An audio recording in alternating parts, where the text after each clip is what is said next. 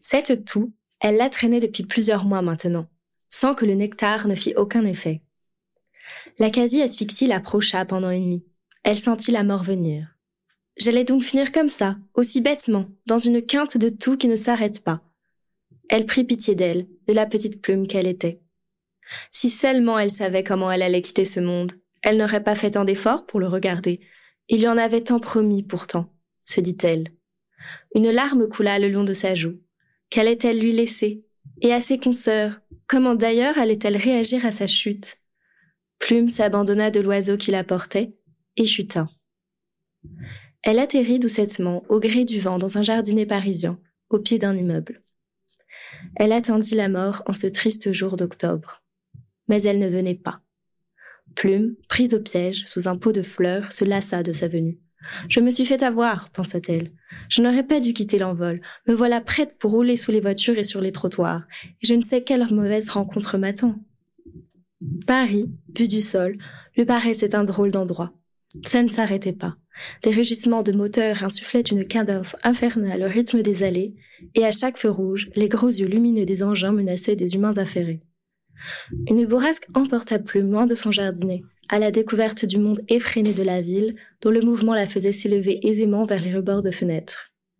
Tant de pression en vint à produire l'effet inverse de la chute. Plume volait et contemplait alors à loisir les rues, les magasins, les immeubles puis les maisons, loin du vacarme de la ville. Tant de pression vint à produire l'effet inverse de la chute. Plume volait et contemplait alors à loisir les rues, les magasins, les immeubles puis les maisons, loin du vacarme de la ville. Enfin libre, pensa Plume, je vais pouvoir explorer le monde par moi-même, sans dépendre d'un vertébré. Libre seulement si je sais saisir les vents, tel un bon marin, se corrigea-t-elle. Plume parcourut ainsi des kilomètres jusqu'en Bretagne. Elle se reposait quelquefois dans un nid ou sur un balcon. Au cours de son voyage, elle assista à un spectacle horrifiant qui concernait son espèce. Dans une ferme, on plumait à vif des oies vivantes.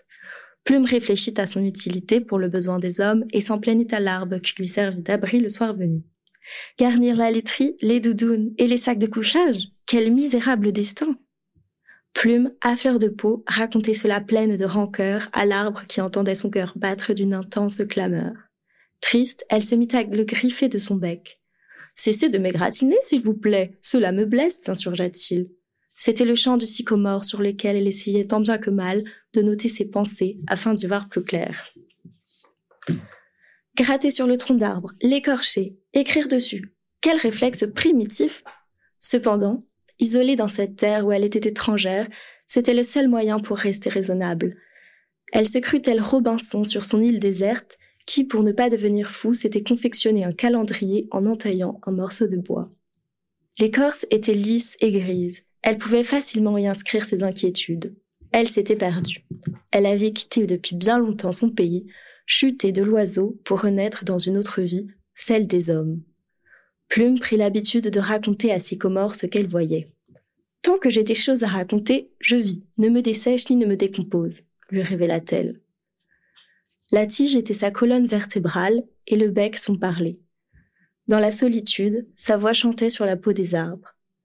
Sycomore décida alors d'en faire autant. S'il se sentait d'abord agressé, il fut heureux de connaître les peines de la plume, car lui aussi en avait et voulait les partager. Je suis bien heureux de vous avoir chez moi. Je manque de compagnie. Mes frères arbres ne veulent plus de la mienne. Ils me trouvent différent. Effectivement, je suis mal dans ma peau. Je ne me sens pas des leurs. Plume fut étonné. C'est vrai qu'il se trouvait bien seul, isolé dans cette lande bretonne. Mais c'était pourtant merveilleux qu'être cette plante géante, solide sur ses appuis pour des centaines d'années. L'homme le chérissait depuis toujours, car il était leur allié pour tout. S'abriter, se chauffer, s'ombrager. Évidemment, ce n'était pas si simple. S'il se, s'il se plaignait de sa nature arboriforme, c'est que son avenir résidait ailleurs, lui disait-il. Je voudrais me rapprocher des hommes, connaître leur quotidien, vivre dans leur intimité, je chéris leurs mains et leur intelligence. Je veux voyager à travers des générations, soutenir leurs écrits, abriter leurs trésors, illuminer leurs nuits. J'ai grand besoin de m'exprimer hors de cette forêt silencieuse, obscure et immobile. Plume comprit soudainement son souhait et pourquoi le vent l'avait porté jusque-là. Elle qui était contente de quitter la vie moderne de l'homme, c'était pour mieux apprécier son talent. Oui, dans toute cette vitesse urbaine, il devait y avoir des mains habiles. Une musique émana lancinante et sinistre du sous-sol de l'arbre. Après s'être réjoui de sa rencontre avec Sycomore qui s'émouvait autant qu'elle, bien que différent dans sa volonté de voyager, Plume décida de le quitter afin d'explorer les alentours de ce lieu étrange où les arbres parlaient et les sols murmuraient. Nulle présence pourtant dans cette lande esselée. Plume se laissa tomber, attiré par un vent des profondeurs dans les racines de sycomore. Ce dernier, ce dernier s'endormit et se figea, ne sentant plus de la plume, ni caresse, ni écorchure. Sous la terre, comme ensevelie, Plume s'aventura au sein du ventre du pays. Aussi légère soit-elle, elle parvint à voler grâce à ce vent mystérieux qui l'entraînait entre vers de terre et cailloux, racines et champignons. Enfin, se dit-elle, voilà que je vis quelque chose d'unique et j'ai grande hâte de le raconter à Sycomore. Elle n'était pas prête de voir ce qu'elle allait voir. Une ville immense apparut aux yeux, alors effarés de plumes. Comment cela était-ce possible? Une ville en souterrain? Suis-je dans un terrier ou alors dans un métro? Des colonnes en acier soutenaient une galerie où s'agitait une masse de travailleurs. Bienvenue en enfer, petite plume, dit cyniquement une jeune fille qui recueillit notre héroïne dans sa main. Elle était pourtant heureuse de saluer ce brin de poésie dans cette mine cafardeuse. Plume se laissa déposer avec délicatesse sur le plan de travail d'Hermine, qui reprit son activité avec emportement. Elle coupait du bois pour en faire des planches bien lisses. Plume observa le drôle d'endroit où elle avait de nouveau chuté. La musique qu'elle avait entendue sur Terre provenait d'une orgue de barbarie tournée par un vieillard qui rythmait la cadence des ouvriers. Si elle approchait les hommes, ce n'était pas dans un contexte des plus favorables, comme en témoignait la mine d'Hermine. Elle vit cette dernière répéter des gestes laborieux sur une planche de bois qu'elle affinait avec soin, et ce travail semblait difficile. Hermine n'était pas seule à exécuter ce travail, il y avait là une cinquantaine d'employés. Après qu'ils aient enlevé l'écorce, lavé, coupé, râpé et broyé les troncs en copeaux, ils plongeaient ces derniers dans de grandes cuves d'eau avec de la colle pour que le bois devienne une pâte à papier. Après que les cylindres chauffants aient séché et aplati la pâte, les ouvriers obtenaient un ruban de papier géant qu'ils découpaient en bobines plus petites à expédier à je ne sais quelle précieuse imprimerie, raconta-t-elle plus tard à Sycomore. Pourquoi autant de minutie manuelle pour fabriquer du papier? Les hommes ont pourtant inventé de superbes machines capables d'accroître la production et la rentabilité de ce genre d'activité essentielle aujourd'hui. Plume pensa alors que cette mission souterraine avait quelques liens avec un trafic illégal. C'est pourquoi elle consulta son ami Sycomore. Gratte, gratte, gratte, griffa la plume sur Sycomore. Ce dernier, se, ce dernier se réveilla et lui racontait ce qu'il observait grâce à son réseau racine depuis des années. Ma chère plume, tu as bien fait de remonter afin de m'en toucher de mots, répondit Sycomore. Ma position me permet en effet de vivre au milieu des hommes et mon âge de les connaître dans le temps. À travers le, leur gesticulation, je devine leurs intentions. En effet, il y a sous terre une exploitation de bois tout à fait étonnante que je mis longtemps à comprendre. Cette usine souterraine cache un travail mystérieux dont je ne sais s'il est infâme ou sublime. Le patron est Otto von Matz, issu d'une famille de bohèmes qui fit fortune dans l'armurerie avant que la guerre franco-prussienne ne vint la ruiner. Un descendant assez tenace migra en Lorraine où il fut embauché comme ouvrier dans les usines sidérurgiques de la région. Après la guerre froide, il se mit en recherche de l'arme la plus puissante qu'on eût jamais imaginée, son fils Otto tient aujourd'hui une renommée mondiale chez les marchands d'armes. Mais, Sycomore, comment faire du papier une sérieuse menace se moqua Plume. Et toi, lui répondit son ami, comment faire d'une chose aussi légère une rapporteuse espionne de premier ordre? C'est vrai, tu as raison, Sycomore, je pourrais démanteler un réseau à moi toute seule, rien qu'en bêchant les troncs d'arbres, signalant ainsi aux enquêteurs avisés. Sycomore reprit son récit. Otto Funmatz fabrique des objets bien précis, des armes en bois échappant au contrôle des aéroports et passant inaperçus chez les particuliers. Épées, poignards, arcs, flèches, mais la plus redoutable de toutes est probablement son chef-d'œuvre, le papier. À ces mots, Plume médita. Cette histoire avait l'air de plus en plus passionnante. Sycomore ne pouvait aller plus loin dans son explication. Il ne faisait que relayer des informations qu'il avait glanées ici ou là grâce à des langues indiscrètes mais il n'avait jamais concrètement vu ce papier. Il comptait sur sa nouvelle amie pour percer le secret de cette pièce de maître. C'est pourquoi le lendemain, Plume descendit à nouveau entre les racines de l'arbre pour attraper les courants d'air du sous-sol et atteindre l'atelier mystérieux d'Otto von Matz. En se posant plus haut dans la cavité, au bout d'une galerie de verre de terre, Plume observa le déroulement des activités. Les ouvriers fléchissaient sur leurs meubles de travail afin de tailler au mieux leurs pièces. Parmi les troncs utilisés pour obtenir des copeaux, ce n'étaient pas des essences classiques telles que le hêtre, le bouleau ou le peuplier, mais du padouk, du noyer et de l'ébène qu'utilisait l'atelier. Du bois exotique pour du papier Il doit être bien particulier, pensa Plume. L'eau des cuves où cuisaient les copeaux dégageait une odeur de plantes délicieuse. Il semblait que les travailleurs, déjà bercés par l'orgue de barbarie, en étaient ivres. Lorsqu'ils séchaient puis enduisaient le papier d'une couche de vernis, ils étaient comme envoûtés par la pièce qu'ils avaient devant eux. La dernière étape consistait à diviser les surfaces d'un carreau par des lignes et des bandes entrecroisées. Un sentiment de rigueur, d'efficacité et de violence émanait de leurs gestes, le papier les mécanisait. Plume descendit sur la table de la jeune fille, qui cette fois-ci ne remarqua pas sa présence. Les coups d'Hermine sur son plan de travail secouaient Plume et l'empêchaient alors de rester en place. Plume tentait d'observer la travailleuse, qu'elle trouvait froide et dure dans son choc. Il y avait autour d'elle beaucoup de femmes qui s'éreintaient pour produire du matériel prêt à être monté par des hommes puis acheminé en direction de Paris. Travail, travail, travail. Là est la seule vie qui vaille. Pour la grandeur d'Otto, nul autre moteur que s'étendre, s'accroire et conquérir sous peine de s'éteindre et mourir. Hermine chantait cet air familier qui motivait son coup de crayon sur fond d'orgue de barbarie. Cependant, lors de l'écorçage, elle observait le bois qui cédait devant elle, contrairement aux autres artisans qui répétaient un geste mécanique. Ces troncs de padouk, de noyer, de palissandre l'émerveillaient. Elle était sensible à leur couleur, leur grain ou leur veinage. Elle aimait ébrancher les troncs pour y admirer leurs essences. Hacher, limer, couper, coller, quadriller, cela la rend folle, c'est évident, rapportait Pluma Sycomore plus tard dans la nuit. Tu devrais essayer de savoir où s'achemine ce papier magique, lui suggéra son ami, afin d'en avoir le carnet sur son utilisation. Pourquoi des ouvriers veulent-ils s'enfermer dans ce sous-sol pestilentiel? Qui gagne-t-il? Dans son temps libre, Hermine collectionne des feuilles de plaquage qu'elle trouve jolies et qu'elle place innocemment sur le côté de son établi avant de les rapporter le soir dans son cabanon. Chaque artisan possédait un cabanon prêté par Otto von Matz le temps de leur mission dans le sous-sol. Cependant, beaucoup restaient là indéfiniment car les conditions de travail leur semblaient favorables.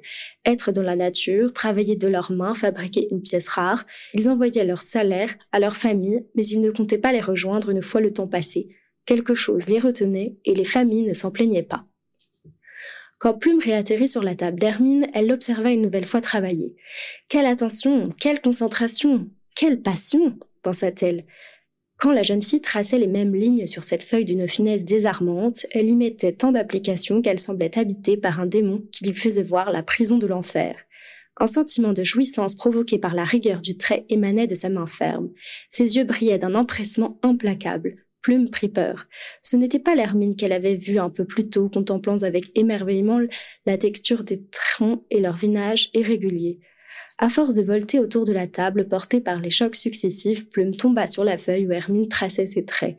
Cette dernière fut agacée de ce dérangement, avant de reconnaître la plume qu'elle s'était étonnée de voir dans cet endroit reclus et pesant il y a quelques jours.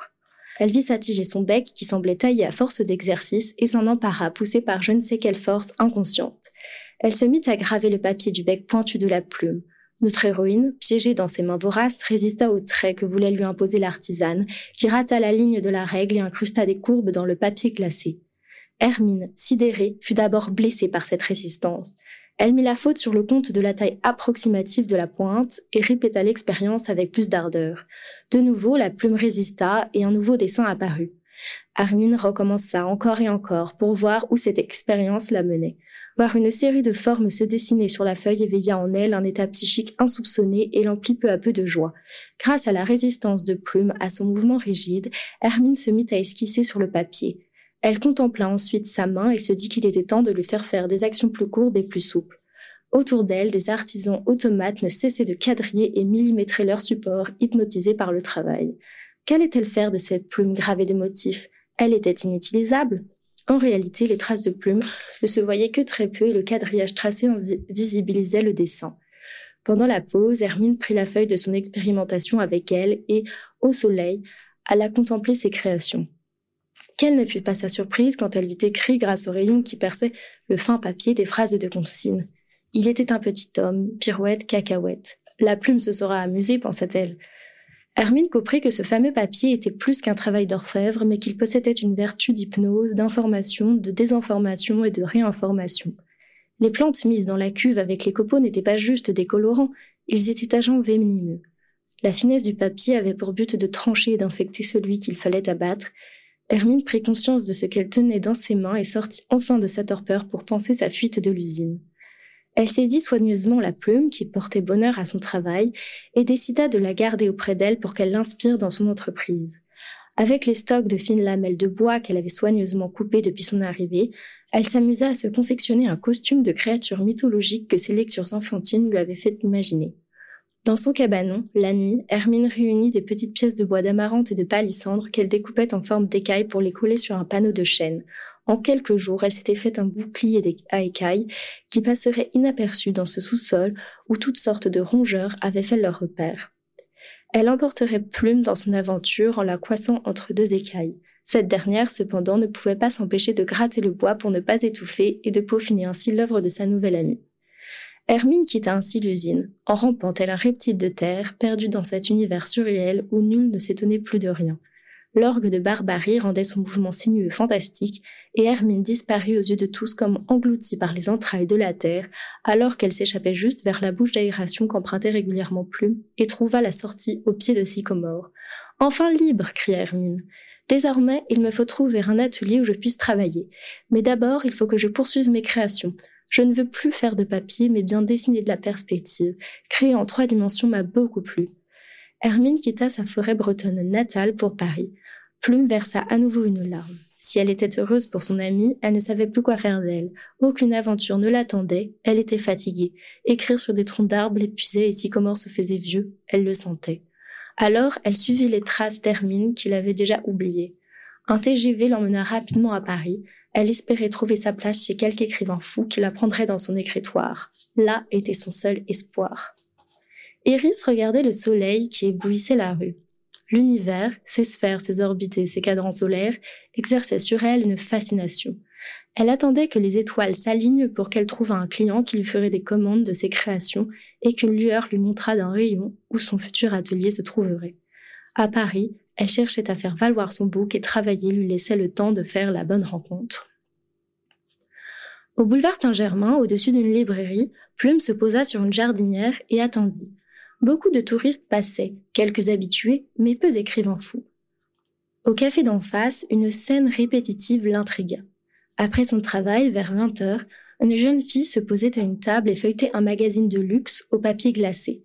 Quand elle sortait de chez elle, elle était radieuse, pleine de spontanéité et de gaieté, mais quand elle arrivait au café, elle se précipitait dans la lecture du magazine et, et tombait dans une torpeur étrange. Plume voulut en avoir le cœur net. Quand elle se rapprocha d'elle, elle fut confirmée dans son pressentiment. Le papier venait de l'usine secrète qu'elle venait de quitter il y a quelques jours. Quelle étrange coïncidence, se dit Plume. Il est urgent de la déformater. Je devrais lui faire rencontrer Hermine. Le lendemain, elle assistait à l'échange entre Iris et Otto von Matz au café qui lui faisait une offre. Je vous propose de vous commander une série de meubles pour mon usine de papier, lui dit-il. Le physique d'Otto parlait de lui-même. Il était imposant et fat, ses yeux foudroyaient quiconque croisait son regard, prêt à réagir contre toute possible agression, et sa voix laissait entendre quelqu'un satisfait de lui-même. Rien ne pouvait le surprendre si ce n'était en lien avec son affaire. Iris était ébéniste. Elle parlait aisément à qui voulait bien entendre de son art. Otto von Matz fut séduit par son travail, et de son côté, il lui donna un magazine pour lui montrer le sien. Elle accepta la proposition. Plume se donna alors pour mission de suivre ce nouveau personnage de son histoire qui lui permettait de clore l'intrigue de l'arme fatale. L'univers artistique d'Iris était sobre. Il répondait à un équilibre parfait entre ligne et cercle. Il en émanait le sentiment d'ordre, de mesure et d'apaisement. Plume comprit rapidement pourquoi cela plaisait à Otto. On était loin des incrustations d'écailles teintées d'hermine. La pièce qui l'avait tout particulièrement intéressé était son divan à bascule. Quiconque s'y étendait, le magazine fait de sa feuille de papier à la main, pouvait perdre conscience pendant des heures. Otto imaginait pour son chef-d'œuvre le contexte idéal. Eris ne soupçonnait pas l'intention despotique de son commanditaire et se lança dans la réalisation de ses pièces. Otto promettait grâce à son papier d'aller sur la Lune et pour certains, six pieds sous terre. Pendant ce temps, Iris était ravie de retrouver ses ciseaux de bois, son rabot et sa scie dans son nouvel atelier. À force de voler dans les rues de Paris, Plume trouva enfin ce qu'elle cherchait. Dans le cabinet de Monsieur Florimond, une belle écritoire contenait une plume d'oie à côté d'un encrier. Le bec semblait souple, fin et bien taillé quand son propriétaire s'en servait pour écrire ses lettres et ses découvertes. Monsieur Florimond était un chercheur et un inventeur. Il avait toutes sortes d'objets dans son cabinet et il cherchait à en retracer le savoir-faire. Il travaillait en ce moment sur un jeu d'échecs perse datant du Xe siècle. Elle adorait regarder pendant des heures ce vieux monsieur se passionner de près pour des pions séculaires qu'il avait ramassés dans son passé d'archéologue. Cet appartement était unique. Le savant ne s'était pas marié ni n'avait eu de descendance. Sa passion pour les choses anciennes l'avait conquis en ces terres étranges. Il y avait chez lui des piles qui formaient une ramure de livres, et c'est à travers ces pages qu'il voyageait en esprit vers des découvertes qui, quelquefois, n'étaient qu'inventions, après tant et tant de recollage d'informations. Monsieur Florimond achevait quelquefois ce que des hommes avaient cherché toute leur vie. Et ça, Plume en était l'heureuse témoin. Cependant, elle n'osait pas dire un mot à monsieur Florimond. Il la laissait bouche bée. Plume avait tant de choses à exprimer, mais elle ne savait avec qui les partager. Seul son cœur battait de jour en jour et de saison en saison. Un jour, des migraines la prirent et des insomnies la tourmentèrent par tant de tristesse. L'intrigante Plume rêvait de travailler pour lui, d'être son instrument de savoir, d'information et de découverte. Ce savant fou pouvait décrypter les codes et déjouer les complots. Il était l'homme à abattre, celui qui devait se faire bercer dans le divan à bascule et dont les doigts devaient recevoir le poison des plantes du sous-sol. Quelque chose se tramait derrière la commande d'Otto von Matz et Iris serait complice d'un crime politique. Hermine, de son côté, n'avait pas oublié ce qu'elle avait découvert du trafic du sous-sol. Grâce au papier magique qu'elle avait conservé, elle s'était faite une belle renommée dans l'ébénisterie. Ses finitions étaient si finement faites par le bord effilé et rigide du papier que nul artisan ne put rivaliser avec ses créations. Elle arrivait à faire plier le bois dans des formes qu'on n'avait jamais vues. Elle ne donna jamais le nom secret de sa lame. Consciente du risque qu'elle prenait en la maniant, elle ne se coupa jamais, jusqu'au jour où elle fut aperçue l'utilisant pour découper des feuilles de platane maillées et de charme en vue d'une lampe en marqueterie. Couper du bois avec du papier, la nouvelle courut vite jusqu'aux oreilles du savant et d'Otto. Florimond se mit à examiner les créations extraordinaires d'Hermine et voulut s'intéresser de plus près à la lame. Il contacta la jeune artiste pour lui demander de bien vouloir lui prêter son instrument. Plume, qui assistait à cela, décida de piquer son bec sur le veston du professeur afin de lui faire accorder sa confiance. Cela fonctionna puisqu'Hermine, qui se sentait menacée par la rumeur qui tournait autour d'elle, décida de croire en la bonne volonté de ce savant dont la réputation le précédait et qui fut revêtu d'un signe porte-bonheur lui évoquant des souvenirs précieux. En bon scientifique, il examina la composition du papier de manière approfondie et découvrit des indices sur les encres spéciales, les réactions chimiques et les propriétés physiques qui lui permettaient de faire passer des messages cryptés. Plume l'observait observer avec admiration. Quel génie un matin, il reçut chez lui, en cadeau, un magazine avec le divan à bascule. Florimond n'était pas dupe, mais il voulut tenter l'expérience. Il s'y allongea et lut le magazine. Toutes sortes de formes lui apparurent. Des voitures, des maisons, des sacs et des montres. Elles grossissaient et rapetissaient, le faisaient décoller, conquérir l'espace, à l'unir. Il n'avait jamais connu cette expérience. C'était sa raison qui, auparavant, l'avait toujours mené dans des errements et des divagations. Là, c'était son corps qui l'emmenait, l'emportait, telle une plume qui ne sentait plus son propre poids. Il perdait le sens de l'équilibre et de ses sensations. Sa raison n'avait plus aucune matière où s'exercer, et il fut pris d'un engourdissement qui l'assoupit. Le papier glissa dans la pliure interne de l'articulation située entre l'annulaire et l'auriculaire et le coupa. Le savant se réveilla brutalement et poussa un hurlement de douleur que Plume trouvait disproportionné par rapport à la blessure. Cependant, elle fut horrifiée de voir que son corps entier commençait à pâlir. S'il avait vu la vertu de cryptage du papier, il n'avait pas compris son potentiel néfaste causé par les colorants toxiques. Plume réagit comme elle le pouvait, à partir de ce qu'elle avait pu observer dans sa vie nouvelle au milieu des humains. Elle aspira le poison comme on pouvait le faire du venin de serpent pour qu'il ne pénètre pas davantage dans le sang. Sa tige se gorgeait alors de sang qu'elle recrachait dans une bonbonnière de porcelaine posée non loin sur un guéridon. Elle continua tant qu'elle le put, jusqu'à attendre de l'haleine du savon un souffle de vie, ce qui arriva. Quand il reprit connaissance, il aperçut une plume plongée dans un encrier de sang en porcelaine qui se noyait. Plume était épuisée et sentait de nouveau ses derniers instants de vie. Le savant regagna ses esprits, sortit la plume de cette encre mortelle, la nettoya et la mit dans son écritoire aux côtés de sa plume d'oie. Enfin, elle ne serait plus uniquement un stylet de gravure, mais bien la dépositaire d'encre. Son trait ne s'effacerait plus. Florimond se déplaça avec son nécessaire à écrire jusqu'en Bretagne, où il trouva Sycomore. Il s'adossa près de l'arbre, écouta les branches échanger avec le vent, sortit plume et une feuille, et la laissa danser de joie car elle retrouvait un ami. Sycomore fit tomber une pluie de feuilles pour manifester sa joie en retour. Sycomore, lui écrivit Plume, tu dois grâce à tes racines pouvoir infiltrer l'usine d'auto et lui briser sa mortelle industrie. Attention cependant à ne pas tuer les employés. Florimond imagina, pour faire évacuer la cinquantaine de travailleurs avant que Sycomore causât un tremblement de terre, de les embaucher pour un travail plus sain. Il leur proposa de travailler en extérieur, au pays d'artisanat. Ce pays sortait tout droit de son imagination. Il était donc à inventer. Florimond entreprit alors une chevauchée dans les landes bretonnes à la recherche de quelques terres abandonnées, de maisons à vendre et de moulins à papier. Les ouvriers de la papeterie-armurerie, grâce à leur savoir-faire du bois, pourraient devenir imprimeurs ou tanneurs. Mais avant, il fallait réparer les corps abîmés des ouvriers du souterrain. Florimond fit appel à un ostéopathe de la région, Douglas, et lui présenta le divan d'Iris pour sa pratique. Ce lit de repos, par son équilibre, réuni à l'adresse du soignant, offrait les conditions parfaites pour restaurer les organismes et les esprits détraqués.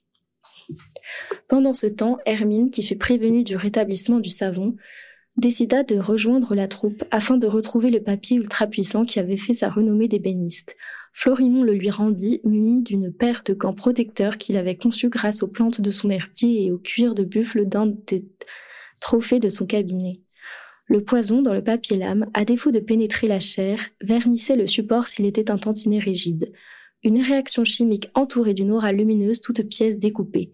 L'écriture de plume empreinte de cette magie illuminait ainsi le support où elle s'exprimait. Sycomore s'en émerveillait. Quelle brillance, plume! Pourrais-tu, s'il te plaît, me greffer à nouveau? J'aimerais qu'à jamais se grave notre amitié. Plume se souvint alors de la plainte de Sycomore et en fit part à Hermine, qui lui confectionna le plus bel habit jamais porté par un arbre. Avec des feuilles de plaquage qu'elle découpa en motifs de plumes et qu'elle teinta grâce au pigment des feuilles de persiqueur à indigo, il fut paré d'un majestueux plumage et devint le roi de la lande, à qui devaient reconnaissance les ouvriers du sous-sol. Sycomore était ainsi la porte d'entrée d'artisanat, quiconque voyait la sculpture d'Hermine tombait en merveilleux et se sentait pousser des ailes qui s'ouvraient en pays inconnu.